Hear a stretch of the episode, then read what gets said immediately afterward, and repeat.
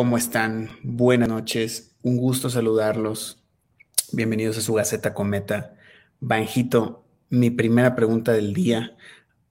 ¿Cómo se inicia un streaming donde nadie te ve? Pues yo te respondería que debería ser un experto en esto, porque el objetivo de los domingos, como sabes, no es streamear para los mijines, sino que tengan el mejor contenido para el transcurso de la semana. Exactamente, a eso quería llegar yo. Así que ya lo saben, mijines, si están viendo esto, seguramente lo estarán viendo el lunes para que hablen con sus amiguitos acerca de las noticias geeks más importantes de esta semana del 27 de septiembre al 3 de octubre. Así que arranquemos, eh, Banjito. La primera noticia fue que lanzaron una imagen, eh, la primera imagen de la serie de The Last of Us, que es un juegazo, ¿no? Eh, que tiene dos partes además, y que sabemos que nuestro mando, nuestro Pedro Pascal, está ahí de protagonista. ¿Viste la imagen? no, no te oportunidad. No tuve oportunidad de verla, pero sí quería un poco que la describieras así brevemente en 10 segundos, qué es lo que ves.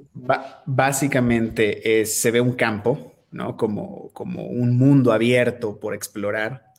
Y, se ven de espaldas los dos protagonistas, ¿no? La chica que ahorita se me fue el nombre y Pedro Pascal de espaldas. Entonces aún no los vemos como del Juego, ¿no?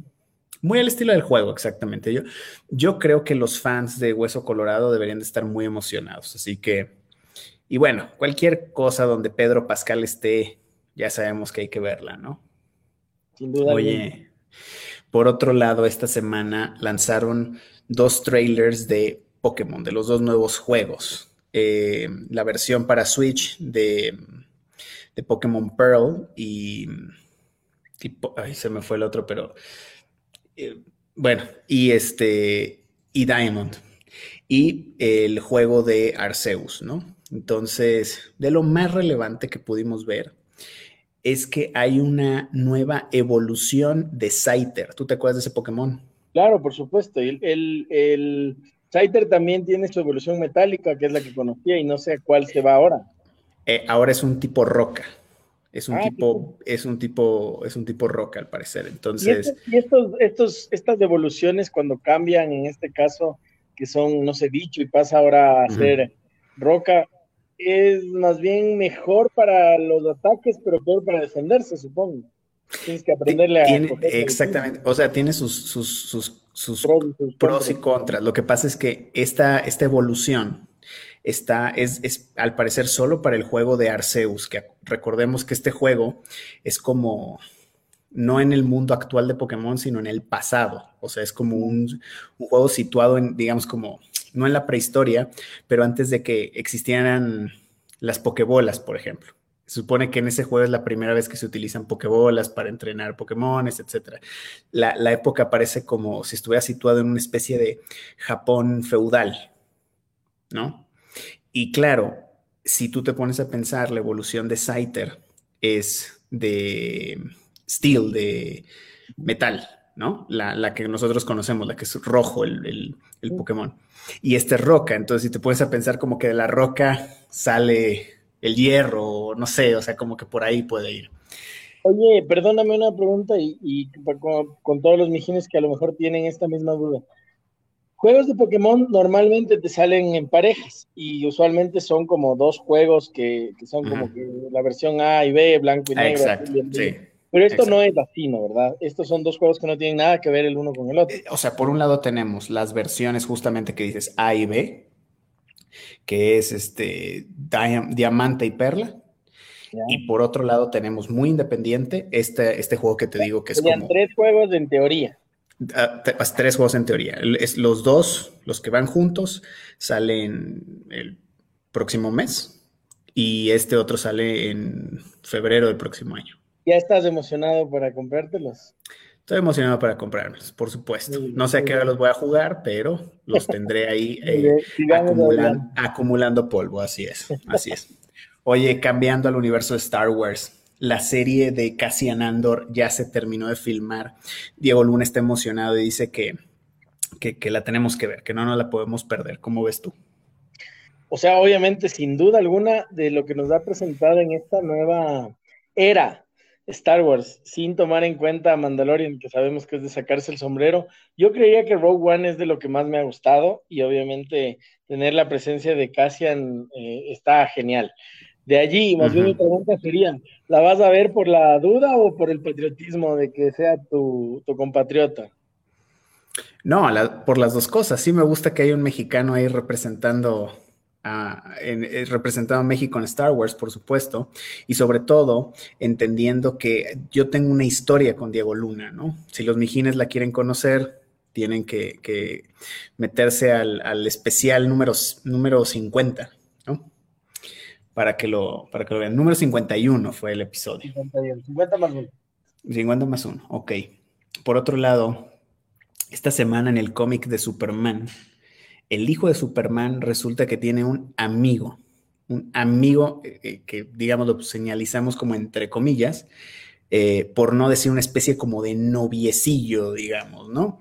de hecho, en el, en el cómic, Jonathan, Jonathan Kent, que así le ponen, obviamente en honor al papá de Superman, le presentan nada más a Superman, a este amigo, sino a Lois Lane. Y el amigo se emociona más por conocer a Lois Lane que a Superman, porque es fanático, o sea, es un reportero también como en, formación. Y Lois es prácticamente su, héroe, ¿no? Así que interesante, muy, muy avant-garde, muy metido en los tiempos eh, Superman, ¿no? Sí, no, sí, muy avant-garde ahora, ahora, ahora, pues yo no sé qué más vendrá, pero es prácticamente para ponerse a tono con, los cambios del mundo. Así es. Eh, nos guste o no, pues es lo que va a venirse sin duda alguna.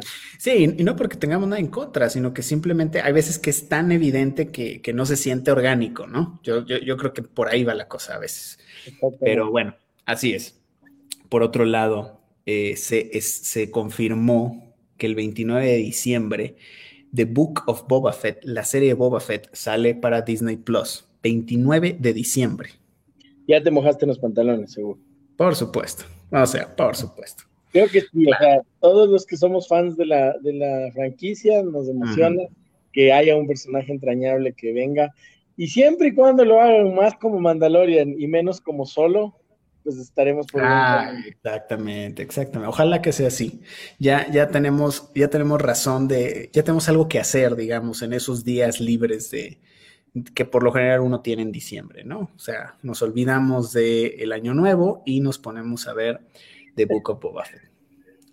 Oye, y, y de ahí el chismarajo de la semana es que tu Scarlett Johansson ya llegó a un acuerdo con Disney. O sea, Recordemos que hubo este pedo, este problema, porque básicamente no se respetó el contrato de cómo se iba a estrenar eh, Black Widow en cines, ¿no? Y, Disney dijo, no, solo lo voy a lanzar por streaming y a mí no me importa, y pum, ¿no? Y entonces parte del contrato de Scarlett Johansson decía que se iba a llevar regalías del estreno en cines y obviamente no hubo nada, y entonces Disney dijo, pues es que no se estrenó en cines, no te voy a dar nada y ahora resulta que le pagaron sus 50 millones de dólares a mi Scarlett y ya debe estar contenta, tranquila. Sobre eso, dos cosas. La primera, me arrepiento de haberla dejado ahora que está más corrado todavía. Cierto. Y segundo, eh, vi que hubo tweets de lado y lado, ¿no? O sea, agradeciéndote y lo más importante, ella eh, incluyéndose en los nuevos proyectos y Disney invitándola a los nuevos proyectos. o sea, eso, eso fue parte del arreglo, de que todo acabara en jijiji, jajaja, somos amiguis, amiguis y vamos a seguir felizmente casados, ¿no? O sea, eso es parte de. Y obviamente no le convenía a Disney tener a una de las pocas heroínas sobresalientes de Marvel en su contra, porque se iba a meter en camisa de once varas, así que digamos que ese, ese chisme de lavadero finalmente concluyó. ¿Ok? ya otra cosa? Sí, tenemos dos, dos cosas más rápidamente. Es que estas no, estas no te las mandé porque surgieron así de última hora, pero son interesantes. A ver, la primera. Tú sabes que va a salir el videojuego de Nickelodeon tipo Smash, ¿no?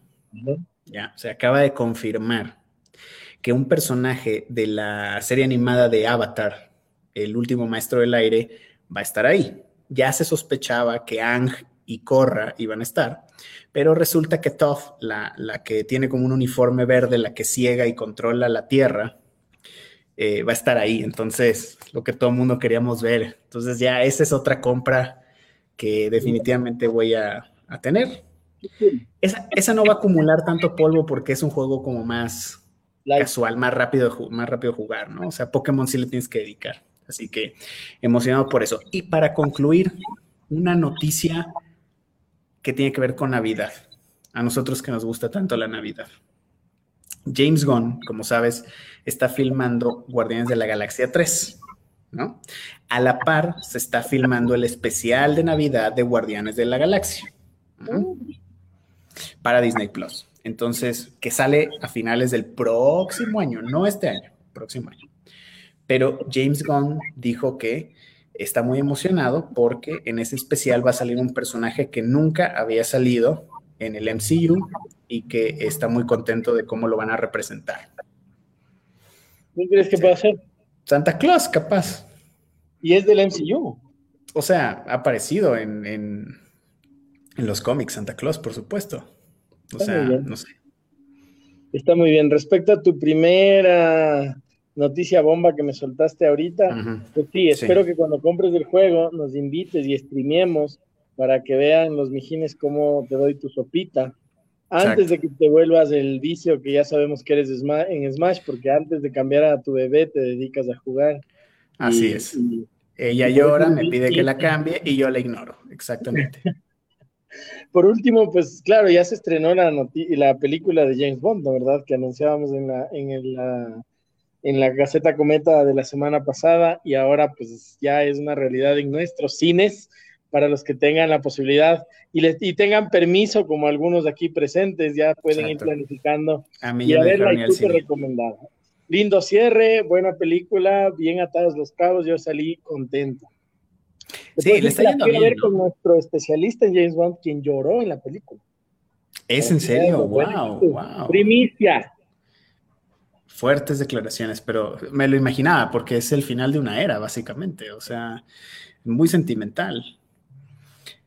Bueno, pues eh, Banjito, hasta aquí las noticias de la semana. Nos espera una semana interesante porque van a suceder algunas cosas, sí, en el mundo geek y por supuesto en el, en el mundo de los mijines del multiverso. Empieza octubre, el mes favorito del Doti y el más odiado por el Poli.